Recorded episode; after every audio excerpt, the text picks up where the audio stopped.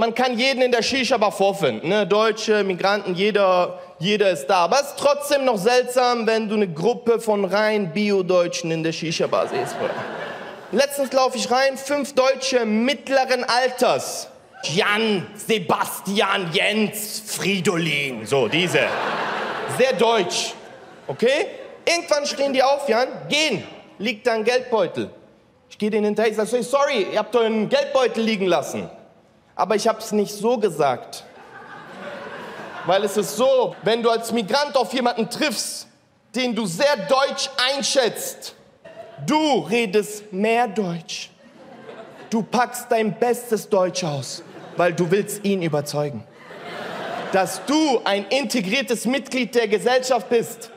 Du willst, dass er nach Hause geht und sagt, das ist ein guter. Das ist ein guter Ausländer. Das ist super Ausländer, ey. Also ich sehe die von Weitem und ich bin so, verzeiht, haltet ein, gnädige Herren.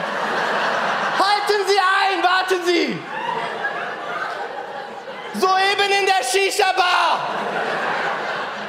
Vergassen Sie, gnädige Herren, Ihr Portemonnaie.